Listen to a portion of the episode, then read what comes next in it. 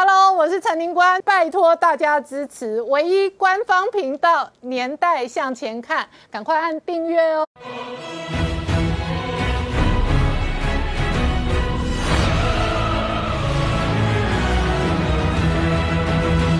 年代向前看，向前看年代。大家好，我是宁官，欢迎我们忠实观众跟粉丝朋友扫描 QR Code 订阅《年代向前看》YouTube 官方频道。我们看年总会准备升息缩表哦，引发全球金融市场的波动。同一时间，美国的疫情还在延烧，连续几天单日确诊的人数都直接飙破百万人。而这一次西安的封城，引发各式各样的民怨沸腾哦。在台湾，事实上社区感染的风险也在拉大。然而哦，倒数两天，最后疯狂的。中二哦，进入最后的催票。昨天晚上媒体追踪传出来哦，彪哥直接挂急诊送急诊，主要的原因媒体报道说血压冲到两百，然后呢这一回合可能会查到祖坟，但是同时哦下令开出八点五万的选票，真的开得出来吗？特别是严加林林种种的土地开发跟投资哦，引发了各式各样的争议。这一场选战变成在地跟圈地大战，同时哦这一个最后关键。的造势哦，包含蔡英文、赖清德跟苏贞昌都准备站台拉台林静怡的同时呢，另外一个外界观察的是哦，看着这一次哦，投机不着十八米，民众党引发了退党的风潮，而这背后会带来什么样的政治、军事、经济的变化？我们待会儿好好聊聊。好，今天现场有请到六位特别来宾，第一个好朋友是陈高超，领官大家好；再是地方委员蔡依瑜，主持人大家好；再是资深媒体人陈敏凤，大家好；再是前专家陈威良。大家好，再是黄世聪，大家好；再是资深媒体人黄阳明，大家晚安。好，世聪，这个中二的选战真的是哦，全国规格级的各式各样的攻防哦，都看得到。今天最新的剧情哦，走到了彪哥送急诊，血压哦，据说是飙到两百。没错，这场这个混战呢，已经渐渐这个进入尾声，但是没想到高潮又来了一个。这是今天的高潮是什么呢？这严清标董事长啊，居然 K 嘎啦，K 干他血压冲到两百啊，然后去住院啊。那为什么什么事让他这么气呢？这主要是有一个网友爆料说，哎，我给你 A 波啊，细电，我陪完阿妈去看医生啊，就旁边躺了一个人，哎，好像是阿彪啊。他说，我我我阿妈讲阿姨都是当归彪啊啦，哎，他想看一看，哎，还好像还真的是这件事情。就后来人家就问说，那他为什么？会去住院呢？就问了相关人士，就发现到说，因为为什么？因为最近一段时间来说的话，他打到这个，他看他听到这个台中市哎市政府跟他说了，哎，有人呢好像要问你们这个你们祖坟的这个相关的这个事情啊。那你看，我觉得。这个中南部的这些这个民意代表或是中南部的人，那问到说，哎，你连我家的这个祖坟，连我母亲的坟墓，你都来问的时候，这个事情当然是会非常生气。所以第一个时间来说话，听说他血压飙到两百，然后他这个下午这个四点四十分的时候送到这个光田医院去急诊，然后后来晚间的时候已经恢复到正常值。好，那为什么会突然这个样子呢？因为其实严清标董事长，我们大家都知道说。他在两千零二十年的时候，曾经有做过这个肝肿瘤的这个开刀，当时是由这个名医陈兆龙帮他开刀。那当时开刀也开刀了十一个小时。那目前为止还是持续要去检查身体的这个状况，就没想到哇，这一次的这个情形来说，哇，真的是让他气炸了。好，让他气炸的时候，结果没想到现在今哎今天早上的时候，就有人去问这个这个严宽恒啊，说哎，你的父亲是不是因为祖坟的问题呢，气到这个这个出状况？就严宽恒这时候呢就。停顿了五秒钟，然后脸眶略为这个略红，然后哽咽的说：“谢谢大家的关心。”他强调不会在暂时不会谈这件事情，希望爸爸能够身体能够赶快好。那因为父亲长期疲疲累的，所以身体比较不舒服。那现在情况已经比较稳定了，谢谢大家。那与那大家就是问说，那到底是怎么回事呢？那台台中市的民政局局长吴世伟也证实说，的确的有媒体呢跟我们局里面问到。严清标母亲的坟墓是否涉及违建？他说，民政局目前正在了解之中。然后一有问题呢，一有这个查清楚的话，会跟大家说明清楚。所以这件事情来说的话，哎，当然以严宽恒或者严清标他们的操作方式，就是说，哦，你怎么连我的祖坟都不放过的一个情形？但是我觉得，当然还是要回归说，到底有没有这个违建这个事，这也是要讨论的一件事。那于是呢？就网网民呢，四叉猫就说：“哎，你这个严宽恒啊，阵营，你好像用这件事情呢，去这个买网军去洗版呐，就让好像又把这个形象洗的比较符合，哎，洗在洗的对你们比较有利。那严宽恒马上又说，哪有人会用什么爸爸妈妈、媒体还有长辈的身体去散播呢？他说我的父亲现在身体已经比较好了，但是他绝对没有做到这件事情。所以你看，连这个祖坟这件事，到目前为止又变成是这个林静怡阵营跟严宽仁阵营一个新的这个交火的这个状况。好，那除了这个之外，因为我们知道其实明天就是选举之夜了。那选前之夜来说的话，目前呢，林静怡呢准备在这个乌日的这个日出广场举行一个大型的制造这个造势晚会。啊，这里这场造势晚会里面来说，包括说蔡英文总统、副总统赖清德，还有行政院院长这个苏贞昌都会出席，所以用此来召唤这个。外出的学子呢，或者游游子呢，回到返返乡来投票。那这个严宽冷就不一样，严宽冷还是用作在地的这个打法。那至于说严宽冷被他问到说，那你有没有准备要找这个朱立伦啊，或是韩国瑜啦，或是说相关的人士来站台？目前来说的话，这个朱立伦的说法是说，让选民成为这个舞台的中心，因为他都一直认为说是要用。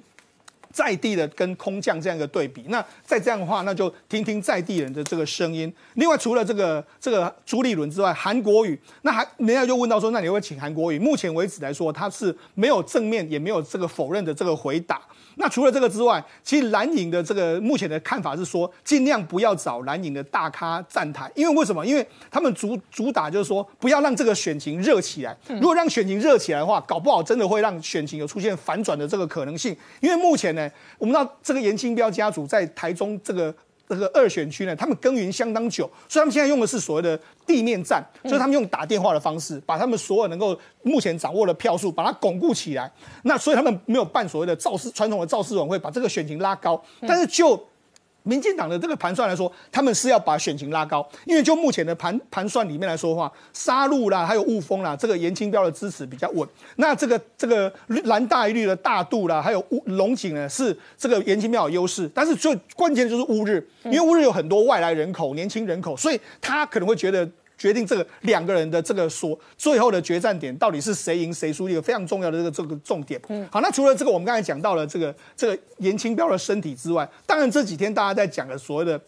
捷运正音站的这个问题，那当然，这个目前呢，蓝绿双方呢，或是中二选区里面来说，也是一个大混战的这个局面。好，那我们讲到说，其实呢，这个目前的选举里里面来说的话，民众党呢，好像也想要除了蓝绿之外，也想要来这边嘎一脚。我们看到说，前几天的时候呢，柯文哲的父母亲呢，这个去杀入玉皇殿的参拜的时候，遇到严宽恒嘛。那根据这些说法来说的话，这个说，哎。这个严宽能还原全还原原始的这个状况，是说啊，柯妈没有说要支持我啦，他只是说替我感到不舍啦。他说看到一个这种欺负的囡啊，然后因此受到指责，大可不必啦。他是这样讲啦。那柯文哲被遇到这件事的时候，他也说啊，这只是妈妈疼疼儿子的这个心情啊。所以看起来来说的话，其实这个柯文哲好像也想要在这个中二选区里面也想要扮演一个一个角色。那为什么柯文哲会想要扮演一个角色呢？主要原因在于说，第一个他。这他他跟这个这个蔡英文总统的心结，包括说他之前就说，哎，蔡英文总统你在之前时候不是也跟严清标他们这个合体过多次吗？那你因为这样子的时候，哎，现在是你的这个敌对阵营，你就炮轰他是黑道。再来就是说。因为柯文哲似乎是对林静怡是相当相当的讨厌，所以某种程度来说，他愿意出来表态就是这个原因。但是，其实，在民众党内部也有相当不一样的声音。民众党内部就说，你去这个捅淌这档浑水，对你我们又没有什么好具体的这个帮助。不过无论如何啦，这个中二选区的选举已经进入到尾声了，到最后状况是怎么样？这两天或许还会有一些不一样的这个变化。好，我请教一下蔡委员哦，你也有陪林静怡去扫街拜票哦。这一次哦，严家的土地争议哦。确实使得严家的选战哦，非常的艰辛。嗯，确实，我在台中跟着林静怡在，不管是在呃街口在拜票，或者是去奇亚哈去党拜头的时候，我感受到的气氛，跟我传统过去认为呃中二选区大概选民不敢表态的那个氛围已经不一样了。嗯，我这边我看到的是选民对着林静怡充满着期待，然后会。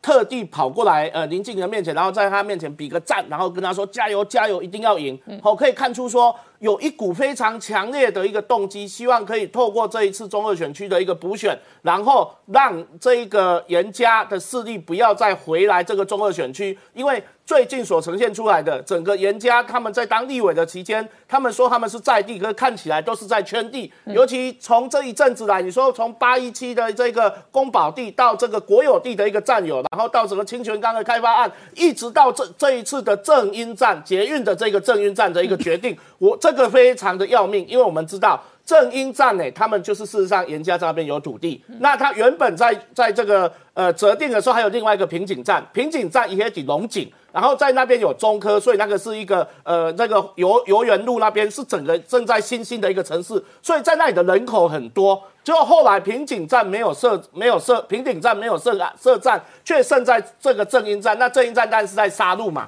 哦啊沙路这就是贵体当中在一起严家他们的一个地盘，那他们也在这个这个站区旁边就有土地，好那所以你看这样的话的一个结果，这个终结嘞，在龙井只有一个，哦只有一个站。在杀戮就变成有四个站，哦，这个相对波感很重哦。然后你看，正好这个终结它皇冠的龙龙井跟杀戮嘞，这个都是过去严清标最强的两个两个地区，好，就是这两个说起来，打给龙宫这个是严家比较经营比较扎实的。所以你看，你这一次你的正英站决定在杀戮后，哇，你得罪了龙井这边的人，而且这里本来就很多的一个新兴的一个外来人口住来这里了，所以他在这里，他无形中龙井得罪了好多票。然后你看最呃这个昨天呢，这个他们在回应严家在回应这个正英站的时候，那他的妹妹嘛哈，这个副议长严立敏，他竟然去讲了说，哦，难道在地的居民就不能在在地有土地吗？哇，这个话相对波动感更严重了，因为我们知道要在台中拥有土地是何其困难，因为台中的整个地价非常的昂贵，所以不是一般人可以拥有的。那你们先前已经有那么多土地，而且这些土地都是几乎都有争议，不是违建就是有这个非法占用的一个状况，都有争议就算了。现在连这个土地，连捷运这个捷运只是哈市井摆明最卑微的一个需求，因为我我不要堵车嘛，所以我要走大众捷运系统，这是市井市井摆明需要的东西，连捷运这种东西，既然都是你们事先已经掌握，而且已经圈地好，而且发布正音站的时候，竟然原本台中市交通局他们说没有正音站，结果后来发布的是在呃延延清在在严家他们的服务处事先发布、事先掌握，然后你们在那边有土地，这件事情对于整个台中中二选区的的所有的这个呃居民来说，都认为说，哎，我们大家一路支持你们严家，那你们严家。可以说吃香喝辣就算了，连这种哎主要定义是跟我们这假糖假地吼，所以我干嘛以这一次的选举来说啦吼，严家真的受到非常大的一个挑战，而且这个挑战不至于来自别人，是来自他们家族的过去的种种作为，是不会被大家去关切，不会被被大家哈像这一次媒体的去报道他，然后他面对这个报道的时候，实际上我我发现很多媒体都说。哎，你们就派你们的发言人，还是你们就来？我好听畅所欲言，你们就好好的去把你们的争议一一一一五一十的给他讲个清楚。你就来讲，大家拢愿意好一讲，叫一叫大家卖看。好啊，叫大家卖看，今嘛都惹惹公葛料都讲吼啊，我的全部人都在欺负我哈。然后柯妈妈也是看我只个四十几岁囡仔去用欺负啊，看没过。我觉得这种事情都凸显的就是一个。非常的矛盾，然后让选民觉得公阿不然严家，你是觉得大家都是没有智慧的吗？你在你在所有做的这些事情，然后你所有做的一个辩解，几乎都是在愚弄选民，动辄打给不地回。所以这一次，我认为这个选举到后来会让大家非常跌破眼镜。哈，我认为说静怡的选情，我相信是稳定的在成长，而且我很信很有信心他会拿到最后的胜选。但是在这两天内，到底要对我杀逼？吼，稍微保守也造出来，但都唔栽，所以我们还是呼吁说，在这段时间，大家就好好的拉票，然后好好的冷静，然后不要有有时候哈一些一些呃热情哈会让你冲昏头，你还是要冷静去判断到底什么是真的，什么才是假的。那把票一一的去拉出来，然后鼓励年轻人返乡投票，改变中二，这个是我们一致的一个目标。好，我们稍后回来。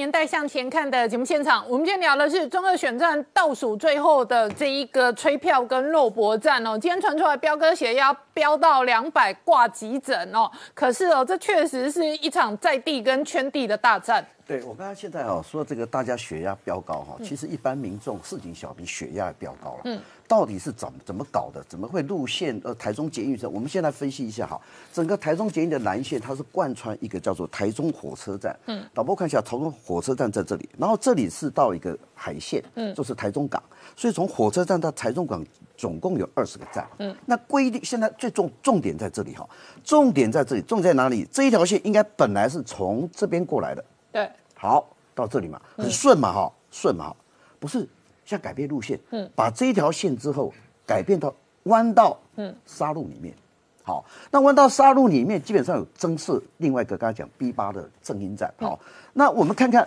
B 八跟 B 七之间的距离只有八百米，八百米，八百米，非常的站这么近。非常的短，所以这两个站大家引起争议。啊，你两个站这么近，干嘛设一个增设一个捷运站？嗯，增设一个正音站。好，那这一边原本我们不想说这一条这一条原本的规划是这样，是透过龙井。嗯，刚刚玉瑜提到龙井这个叫做平顶站。嗯，好，各位来分析一下。所以龙井就被截胡了被。截胡了哈，被截完取直嘛，到这里来了哈。那这里我们看一下，这整个是包括无期，这个是沙路，我特别把它讲过，沙路这一块，然后这个是龙井啊，大渡，龙井大渡这地方，各位这一块里面，各位导播看这一块里面，人家有多少笔土地？嗯，我写一下，五十三笔，哦，大家就清楚嘛。好，点石成金呐。阿姨的话，你讲这是一类龙井啊，哎，三笔。好好所，以因为它有三笔，所以土地可以说不要弯到这里来嘛，嗯，叫三笔嘛哈。那八一七是南屯，嗯，这个八一七招待所在这里。好，然后从这里站到这里站里面哦，路泽开发在这里，嗯，路泽开发是他们的建设大本营。对。好，我现在讲一句话，我们节目追踪过陆泽开发很多建案嘛，那它主要也都是沿着捷运好。这一带沙路推案嘛。现在大家提到说啊，这两站一直在争，好、那那那个严立明说啊，你那个包括很多这个呃呃国呃蓝色的这个蓝翼的很多的一些民意代表说，哎、你林佳龙当初根本没有搞一个什么龙井的顶埔站，没有，你林佳龙说谎啊，林佳龙说没有，我这边早就有一个预定地，但是名字还没出来，嗯，好，那公说公有理哈。很少人来看，如果这一块里面五十三笔的土地，嗯，捷运贯穿这个中间，各位，你旁边这个土地，我想哦，那个是陈柏伟有做一个那个地标，好、那个箭头地标，从来没有人分析说这一块地里面捷运经过中间里面这五十三笔土地都是你们家的，嗯，嘎准，啊，你龙这跟他沙地，嗯，你五期没有，那你这边南屯也只有一块，全部集中在这里，啊，这你们家的捷运都在这里啊，嗯嗯。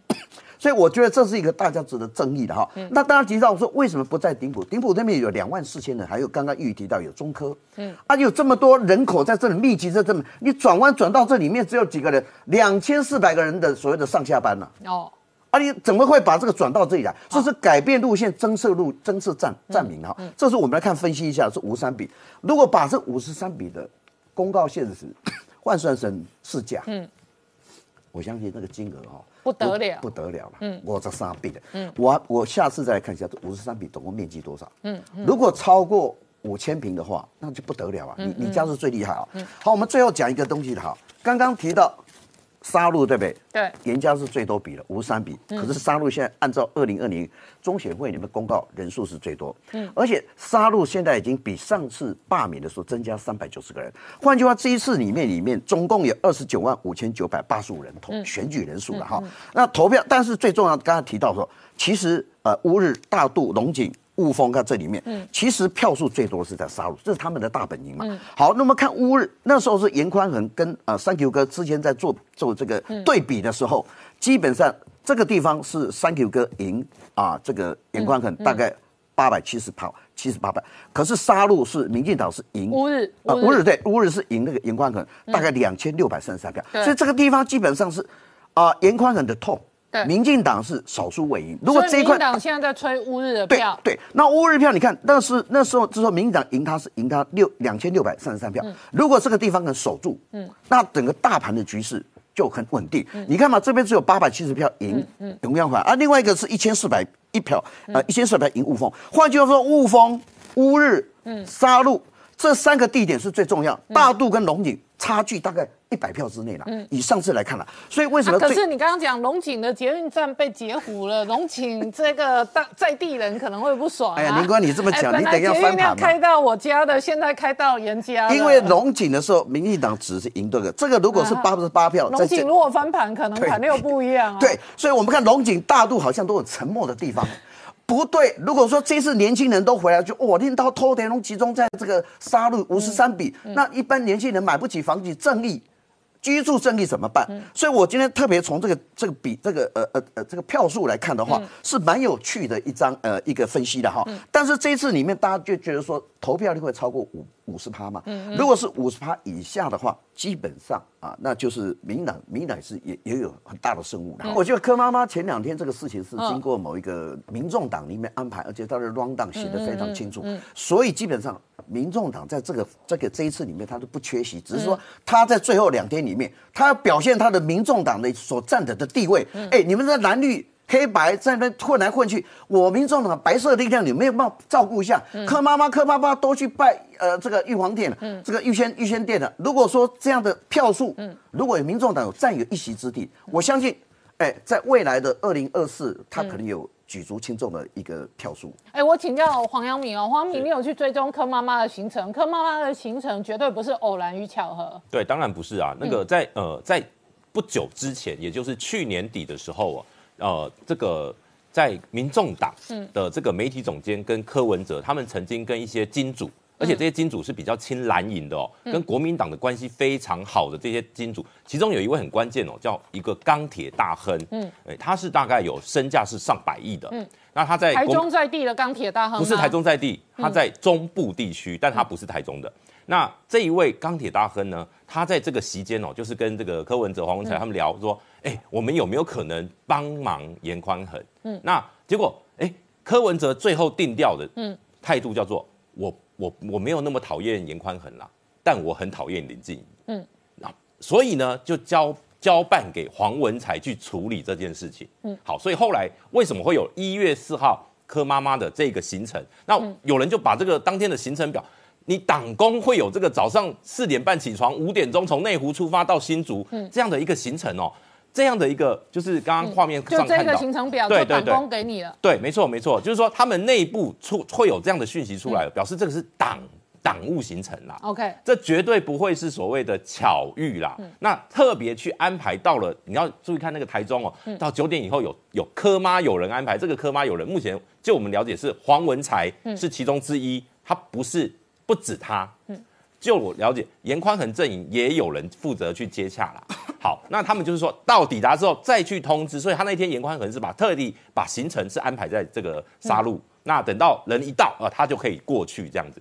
那你包括像后面有这个地方大佬的会面，有钱立委，嗯，这些其实都是国民党在地的这些这些所谓的地方的庄脚哦。所以还有一个参会，所以这些都是已经铺排好的，绝对不会是巧遇。那与其说是蓝白河哦，我认为应该叫做。柯家跟严家合作哦，所以你从柯一月四号，柯文哲不爽林静怡，然后严家跟林静怡是生死一战，对，然后敌人的敌人就是朋友。没错，我觉得柯文哲跟严宽恒未必是朋友，但是既然有共同的敌人，就可以短暂当一下朋友。对，我觉得某种程度，柯文哲他想要利用这一次的这个这个事件哦。他哎，他一月四号你柯妈妈去完，你党内还有人反弹嘛？因为你党部主委都跟着去嘛。对。结果他居然隔天哦，他没有，他没有去。切割哦，他是直接继续攻击民进党跟林静怡，但是他民众党党内也有年轻世代在反弹，在退党啊。对，但是你要知道，像那个，就是说柯文哲自己本人也要受伤啊，这个很像七伤拳呐。但是我告诉你，他厉害就是我不是用党的身份啊，这是我家的事情，嗯，所以包括后来陈佩琪，所以你把它定掉，这个叫做柯家跟严家的合作，还不叫蓝白合，这个叫科研合作。哎，那柯家跑去挺严家，哎，连陈佩琪都出来发文，结果这个事情连吵三天。哦，好，那你说那个效应是不是极大？化好，所以我哎哎，可是因为哦，林静怡跟严宽恒的选情很逼近，所以我们昨天特别算了一下柯文哲的民众党不分区哦，当时二零二零年有两万八千票，那这里头只要有一成的票有动摇，就搞不好影响最后的就会改变。所以为什么严宽恒乐非常对这这一次这个巧遇，他们非常满意呀？哦，他们觉得这个很有可能会是最后的关头的关键。哦，那另外还有一个。就是严家不要国民党，他宁可要柯文哲，他不要国民党。为什么？韩国瑜哦，韩国瑜二零二零年拿多少票？八万三千多票，对比他们这个开出来严严严所谓的严清标设定的目标八万五千多票还低。好，那可是严清标他事实上哦，这一个在二零二零的立委选战的时候，我们再重新看一下刚刚高超哦这一个整理出来这一张表。事实上，严宽恒当时拿到的票是十万七千多票，对然后呢，陈柏伟拿到十一万两千八百多票，所以他们双方的差距事实上只有五千票。没错，所以呃，当那韩国他这一次喊八万五，林静怡如果拿八万四，就多啊喝茶几书啊。但是林静怡拿八万六、八万七的桂冠啊，要拿八万五哦，嗯等于这个去哎，二零二零年投给严宽恒的这个十万七千多票哦、要有百分之七十九的人通通都要出来投票，是啊是啊难度非常高啦。所以我认为这个有有一点是在精神喊话啦。嗯但是呢，你如果今天韩国瑜八万三都达不到八万五这个标准的时候，嗯那严家怎么可能会希望你国民党大军压境呢？嗯，更不要忘记哦，严宽恒最后一个礼拜打的叫什么？是空降部队对我们的在地部队，嗯，他连看板都都放了一堆伞兵，有没有？嗯，如果今天我让朱立伦来，我让这个国民党的其他县市的立委来，那不就是我也引外外在的外援来空降我的选区？嗯，所以他们这个策略，因为最后一个礼拜他定调就是外地对我的本地，嗯，所以他已经定调的时候，最后就得要用这种方法打，他就可以，而且他可以名正言顺把国民党人哦拍拍死拍死，我们只欢迎台中在地。好，我们稍后回来。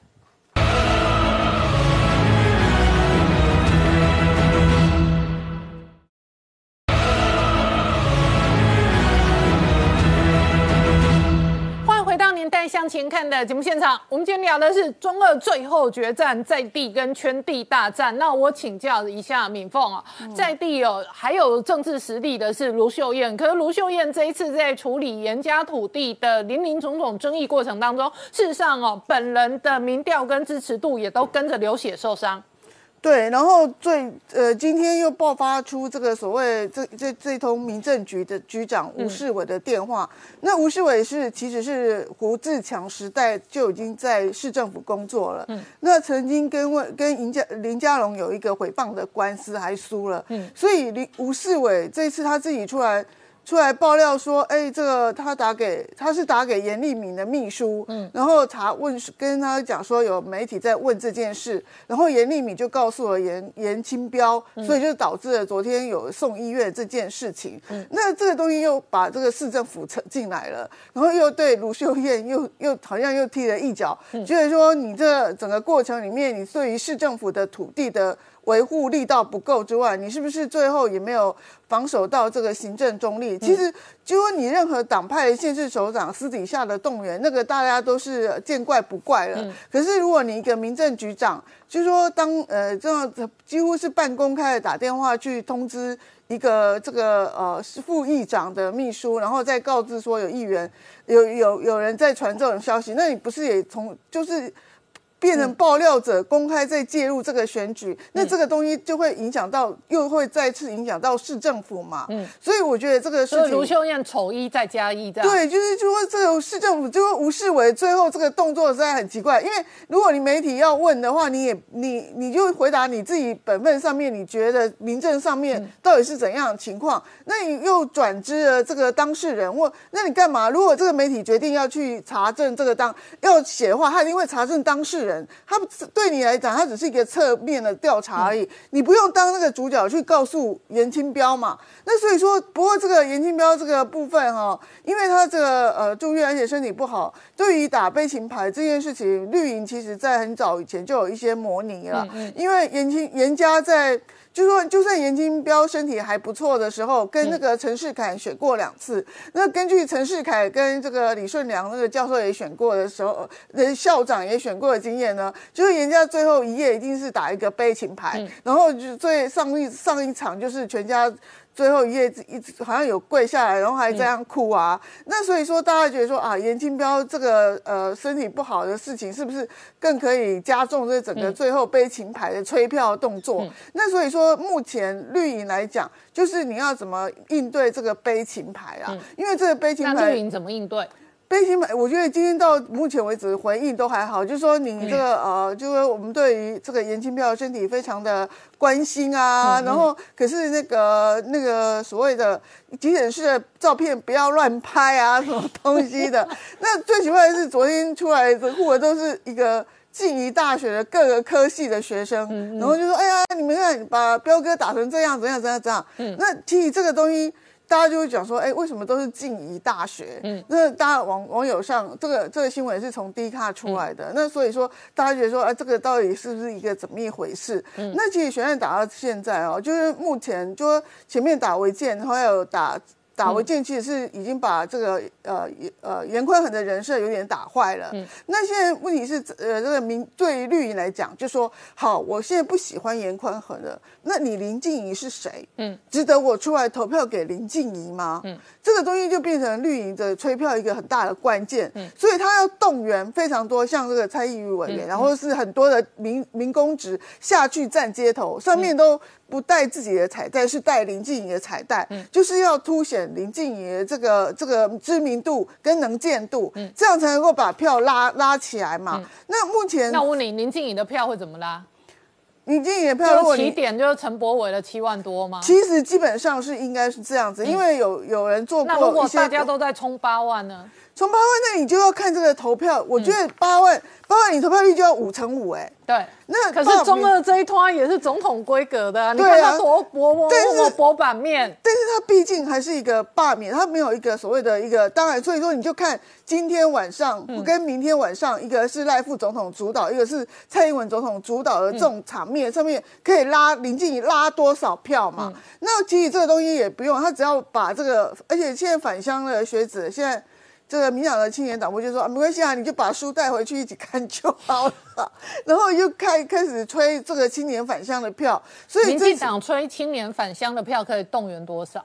这个如果如果你可以，如果柯妈妈对于严这个严宽恒这样的一个东西的话，那。我觉得那个东西就会相互抵消，哦，就是刚好抵消那个年轻。就是柯文哲跑去挺严宽恒，可能动员柯粉挺了严宽恒，但是同时可能动员柯黑回来挺林静对，就是柯黑，就他会有两面的动员。对，就两面的动员，两面刃嘛。所以说，那现在就说绿营会觉得说柯妈妈这个东西是对他们影响，然后在正英战，正英战蓝营你会觉得说你打错了，嗯，你怎么可能打正英战？那这些这个杀戮地区这些附近的人是不是都不投票给你了？嗯，可是就像你刚。刚才讲的，反而龙井的部分，龙井是比较向来比较支持严家的。龙井人就觉得，我们来看一下龙井二零二零年事实上呢，哦，这一个严宽恒得到两万两千票。然后陈柏伟也得到两万两千九百多票，所以他们在龙井的得票总共差不到一百票，只有八十八票。哎，但是龙井人这一次会不会不欢喜？对，所以说本来的捷运站被拦湖了，那地方的建设就会少一通啊。对呀，那你加上把沙鹿火车站北移这两件事情，就整个对于中二选区或是沙鹿或是龙井地区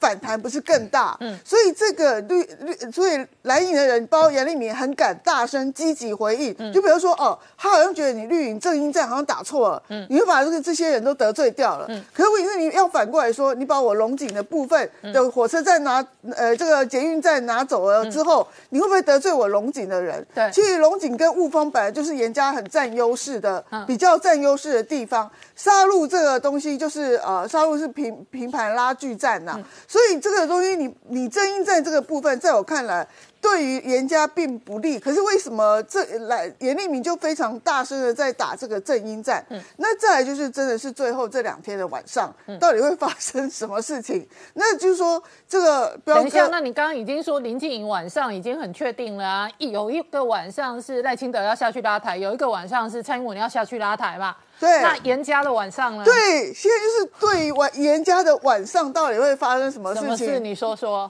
没有啊，那如果你说，哎，你就是再像去上一次那样再去跪，好像大家觉得有点老套啊。那你你那那你去送医院这件事情。大家就大家就想到说哦，你带带着病体，然后还继续出来帮儿子拉票这件事情，对于那个比较中二选区的这个选民的性质还是有吸引力的。嗯，就是说哎，我我们家啊，就就一直打悲情嘛，就是但是要不要哭到下跪？今年要不要做到这种程度？要需不需要？这要评估。对但是我如果严清标身体不好，我还出来请求大家相亲一定要投给我儿子、或者这样，这也是另外一种的悲情啊。哎，有道理啊！如果躺在急诊挂点滴，然后心电图在那边测，然后顺便继续发赖催票，那一则对啊赖就会特别珍贵，对啊从急诊室发出来的对啊，那对中二选民的老人家来讲是很很受用的啦，嗯。都是重情重义的人啊，所以我觉得这个最后因为差距实在是太太接近了，嗯。那如果就看你严家最后怎么操作这两个晚上，嗯。然后你要把打什么牌，那你这个民进党当然是要严阵以待嘛，嗯。发言一定要谨慎，绝对不能像那个三一九枪击案一样，嗯，啊，那大家说你们是怎么样怎样啊，然后是像那个连胜文的嗯。这个枪击案一样，对方反应都不对，所以这个东西就是说，当人家打悲情牌或是是关于人呃身体或怎样的时候，其实对方对手都是很麻烦的，比较棘手的，这个都要慎思啊。好，那我问你哦，这一场选战哦拉的这么逼近哦，最后的结果会如何影响林佳龙跟卢秀燕的 PK？我觉得，我觉得基本上卢秀燕，卢秀燕，我觉得她这些事情一定就会严加过了，她一定会继续被检验，尤其是这个市政府民政局打电话这件事情，因为是新的，那这大家就会就会开始说你到底有没有中立？可是林佳龙，我觉得林佳龙不会再想回去了啦，因为再来这个地盘恐怕已经被被新潮流占领了，嗯，那所以说。这个目前你看所以如果拿下中二这个选区，民党事实上在二零二二的台中市的选战就有可为了。就比较有可为，哦不像以前那么悲观。所以嗯你现在做民调，也几乎都是拿蔡其昌跟何新纯在对比卢秀燕。OK，蔡其昌、何新纯都是新潮流啊。对，然后和林佳龙已经从这个名单这个剔除嗯了。基本上，我觉得林佳龙北上的可能性比较大啦，因为他北上哪里？桃园还是台北、新北？新北，因为台北他也想选台北没有错，可是小英要的是陈时中。嗯那那你看到他卓冠廷，还有那个郑国会一个叫张明友的，他们都在部署新北的议员，哦所以当时就是就有一个传言说，他的子弟兵已经开始往新北移动了。那为什么要选新北？侯友谊毕竟是国民党的诸侯最大咖，也是二零二四年国民党最大的这个可能性的候选人嘛，那、支持率比较高的候选人。那我如果林佳龙跟他对。对打的时候，我无我不管我我不管输赢啊，我如果不要输的太少，跟其实这种手手掌上面行情就不一样了。对，手掌上面是不会差太多的。那就那我政治行情我就会往上提升了。我是不是可以复制苏贞昌的经验？如果我真的然后刚好内阁改组，选完新北就可以内阁改组因为？苏院长有交代，所以这个 苏院长交代你什么啊？没有，苏院长说交代要看总统府，内阁要不要改组要看总统府新闻稿。但是他有可能复制这一条路。对，对他来讲，就是他的这个这个这个政治的这个地位又往上升一阶了嘛，对不对？我对打的是可是侯友谊啊，然后那如如果说我有机会。万一有什么东西，这个怎么样？我二零二四也不是说就是完全看零啊，这个东西大家都还是有点盘算。我觉得民党比较比较跟国民党不一样，就是说国民党每天就坐在党中央等大家那个二零二四掉下来，可是民进党人会每天都去找一个地方来打战功。哎，譬如说二零一就他需要舞台，然后他必须是有战功的战将，对然后他的政治行情才能有起落。对啊，就像二零二零再怎么嗯。样苏、这个蔡英文也要去打新北，嗯，然后苏章也要去打台北，然后再回来打二零一二年的总统大选嘛。嗯。所以这个东西就是，我觉得每个人都在一个选举里面提不断的在找自己的战功，然嗯。后往把自己的位阶往上提。尤其是林佳荣是呃，因为泰鲁格事件下台嗯。的，他还是要有一些功劳才能够往上走了。嗯，那除了林佳龙之外，这样子怎么牵动桃园？桃园就只好那个郑文灿自己收拾啊。嗯，其实其实郑文灿想要进二零二四的心也没有死啊，就是公投即使是被大家批评的成绩不是很好，那其实他有。他当时也有想到，东公投之前，他有找一些内阁阁员已经定案了，嗯，他自己找的，他已经阻隔了哦，他自己已经开始找，他已经找了阁员阻对，但是公投的结果让这个计划有点啊胎受死腹中。有点受挫，但是有人有还是有放话说没有完全绝望什么东西的。嗯那那但是问题是你现在疫情又搞成这样子，那你怎么出？你怎么脱身啊？这很难呐、嗯，所以说这个这个我觉得，当然文灿最重要的，他想找陈时中，就是想要脱身，然后进一阶，然后再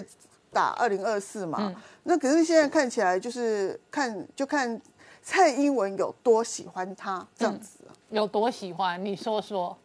还是蛮喜欢的。好，我们稍后回来。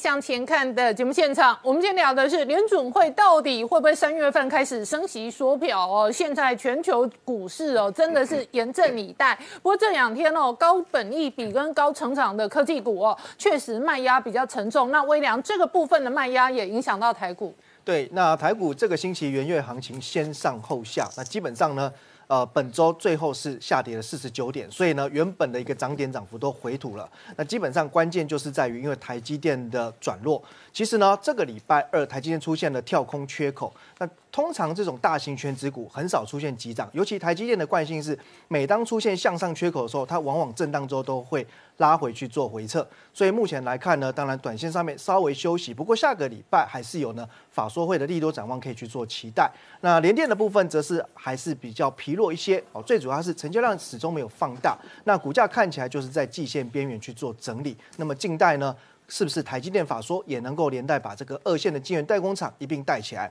那值得留意就是最近盘面的三高股非常弱，所谓三高呢，包含就是高价。高本一比高位接，嗯，所以看到股王细粒 KY 哦，那其实它从最高点以来已经回档了二十 percent 了，嗯，所以这个跌幅可以算是非常重。它跌的快一千块的，对，那这一次的一个所谓的历史高点的一个行情，它其实都没有参与到，反而逆势的走跌。那包含另外一个也是高价 IC 设计信华，嗯，那它最近来看的话，境况也非常不好。连五天下跌了。那至于说呢，大立光的部分虽然今天下跌三点八七个百分点，不过因为它的位阶比较低，而且今年预期可以业绩重返荣耀，所以震荡过后呢，形态上还是一个多方格局。那细制材的利旺啊，目前看起来呢，股价也同样的巧巧的就从高点回跌了二十三个 percent 了，而且它的本益比仍然高达一百五十三倍。嗯，二四五是联发科，短线上面呢，外资开始有一点获利调节，因此呢，技术形态上稍微跌破了上升趋势线。不过整体来看，今年的业绩应该还是有进一步在增长的动能。那今天相对比较强势的股票，大部分都跟防疫有关哈，因为目前来说，当然呃，最近 Omicron 的一个病毒的发展状况受到了关注。那包含清洁剂的毛宝，或者说呢，这个口罩不织布的大厂恒大康纳香，今天都是强力的大大涨。不过这边来讲的话，因为业绩其实真的没有什么太大的一个亮点哦，建议大家就是题材看待就好。那当然刚刚提到三高股转弱哈，其实一些高价位高基。企的股票呢也连带受到影响哦，包含像是 IC 设计的这个呃金红或雅信，那最近因为也在公告十二月营收，所以呢稍微只要不如预期，或者说呢这个成长停滞之后，马上股价就下修了。包含像这个低轨卫星的指标股森达科，今天也是重挫的。那消息面部分来看一下哈，那最近因为摩根大通举办的年度论坛哦，那其中呢有多家的晶片制造厂出席，都提到了今年的晶片还是会持续的短缺。那这里面包含有辉达，包含革新。包含安森美等等，不过这边来看的话，因为下半年的一个供应状况还是有一些疑虑存在，所以最近其实整个利多消息。似乎并没有去带动晶圆代工的相关个股股价走势，所以后面来看的话，还是要留意外资或法人的买盘是不是重新回流。那另外呢，在元月第一周所举办的 CES 全球消费型电子大展哦，这里呢高通哦呃秀出了肌肉实力哦，他去发表了最新的这个所谓的一个呃应用平台哦，是针对呢自动驾驶来做设计的。那代号呢是 Snapdragon Ride 哦，那这个部分来说，它可以去整合车队呃这个。云端或者是呢车联网的一个晶片，或者是驾驶座的平台，那这个部分来说，其实未来就会在二零二四年的最新量产的一个汽车当中看到正式的一个成品。那这也代表就是说呢，其实高通跟联发科的一个竞争，一路从手机未来会扩大到在汽车市场这个领域的一个直球对决。嗯，那另外呢，啊，这个联发科也提到，哦，其实未来十年，它估计呢在首届晶片信心十足，都可以持续领先对手。嗯，为什么呢？哦，其实我们看到哈，在过去的一个三年，联发科取得大幅度的增长哦。如果以这个本业营业利益来说，它成长四倍。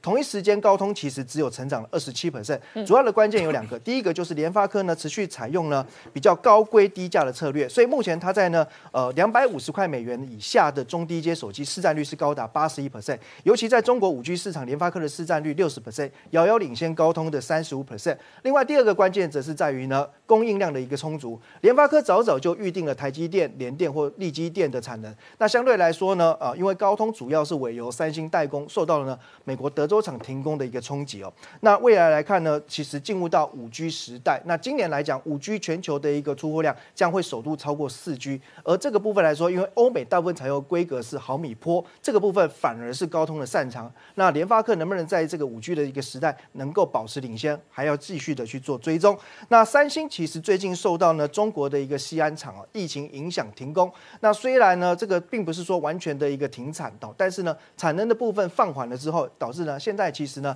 价格的一个部分呢开始有一些呢调整的一个空间。那因为不毕毕竟呢在这个西安的 Net Fresh 的一个产能占全球的十五 percent，所以未来这个部分如果没有办法顺利在一两周之内呢完全百分之百的复工的话，那就有可能考虑来调涨这个 SSD 硬开固跌的一个产品报价。那另外呢，中国的媒体哦。最近呢，公布了所谓的一个中国市值前五百大企业，那最让人呢这个从椅子上摔下去的是呢，市值排名第一的竟然是台积电，难怪网络说这个妄想症很严重。什么时候中中国的第一大企业变成了台积电？哦，那不过呢，这份榜单上面也值得留意的是哦，在前十大的一个企业里面，除了台积电当然不算数哦，那如果往下看到，其实科技厂商呢只剩下三家了，分别是腾讯、阿里巴巴以及宁德时代。那唯一往前进的只有宁德时代，看起来就是呢电动车的一个潮流的确很重要。那未来其实台积电将会在今年第四季呢顺利的去量产三纳米的晶片。那这边来说，它最大的两个客户买家就是苹果跟 Intel，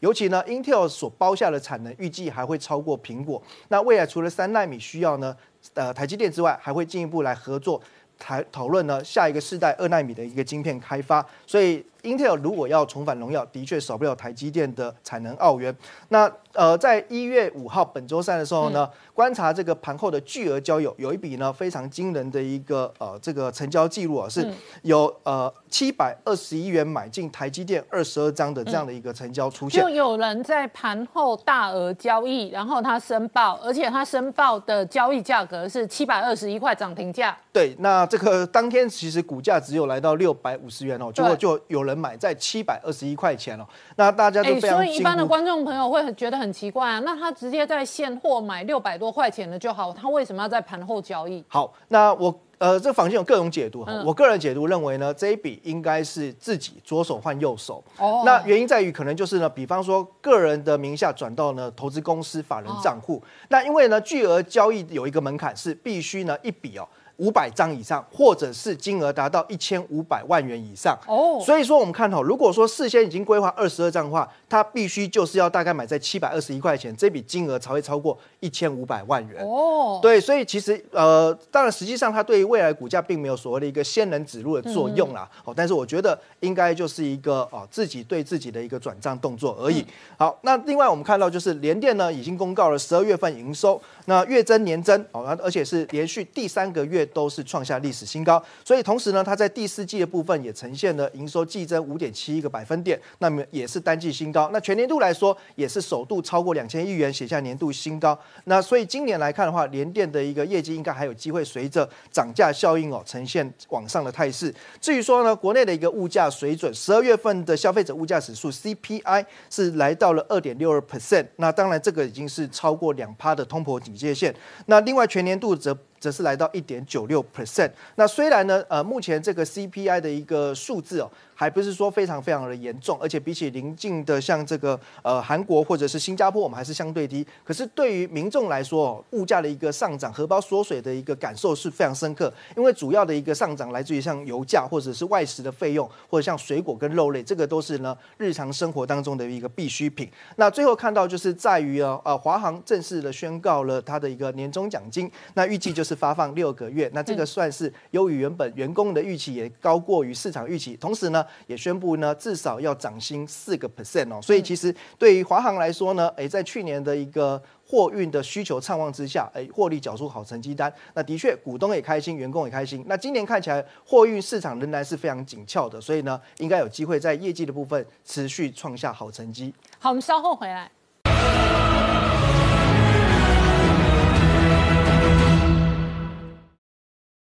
Hello，我是陈宁官，拜托大家支持唯一官方频道《年代向前看》，赶快按订阅哦。